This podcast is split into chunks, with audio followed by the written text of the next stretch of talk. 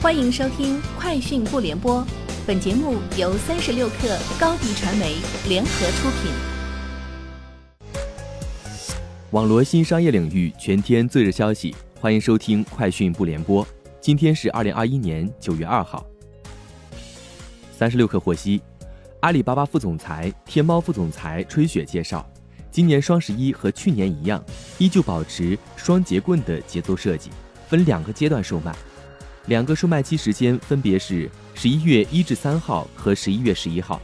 与此对应，今年预售的时间也分两波进行。消费者预售不用再熬夜，两波预售时间都提前到了二十点进行。十月二十号二十点启动第一波预售，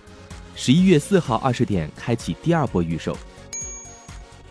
八月三十一号，金科能源与宁德时代在福建宁德签订战略合作协议。双方在储能业务整线推进光储综合解决方案，全球市场光储合作，产业链上下游碳中和推进，基于创新光储架构及系统集成方案的联合研发等多领域达成了战略合作意向。据知情人士透露，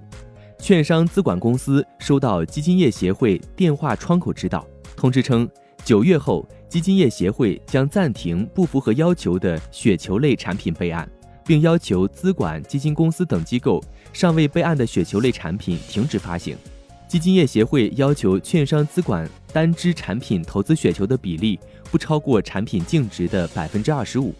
除非投资者全部是专业投资者，且单个投资者投资金额超过一千万元，该类封闭式集合计划。才可豁免百分之二十五的投资比例限制。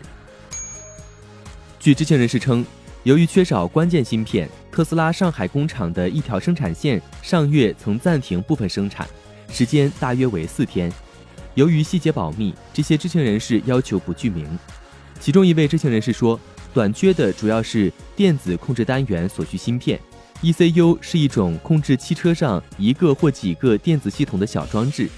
这一问题主要导致了特斯拉 Model Y 车型的生产延迟。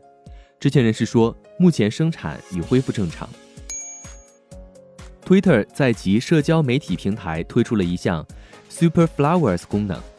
允许 Twitter 用户通过与粉丝分享订阅用户专属内容来获得每月收入。目前，美国和加拿大的 iOS 用户可以通过 Super Flowers 选择订阅美国境内选定的一小部分。符合条件的账号，在接下来的几周内，Twitter 将向全球使用 iOS 系统的用户推出。据日本共同社消息，东京奥组委今天宣布，一名外国残奥会选手因感染新冠病毒，于八月三十一号晚间住院，这是包括奥运会在内首次有参赛选手住院。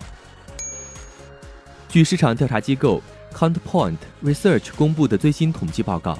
苹果在智能手机芯片供应商的市场份额与去年同期相比有所增加，苹果已经超过三星，但和联发科、高通两家公司仍有不少的差距。报告显示，二零二一年第二季度，苹果在智能手机芯片组类别中拥有百分之十五的市场份额，与去年同期百分之十三的份额相比，苹果的市场份额实际上略有增加，而同期三星的市场份额只有百分之七。以上就是今天节目的全部内容，明天见。高迪传媒为广大企业提供新媒体短视频代运营服务，商务合作请关注微信公众号高迪传媒。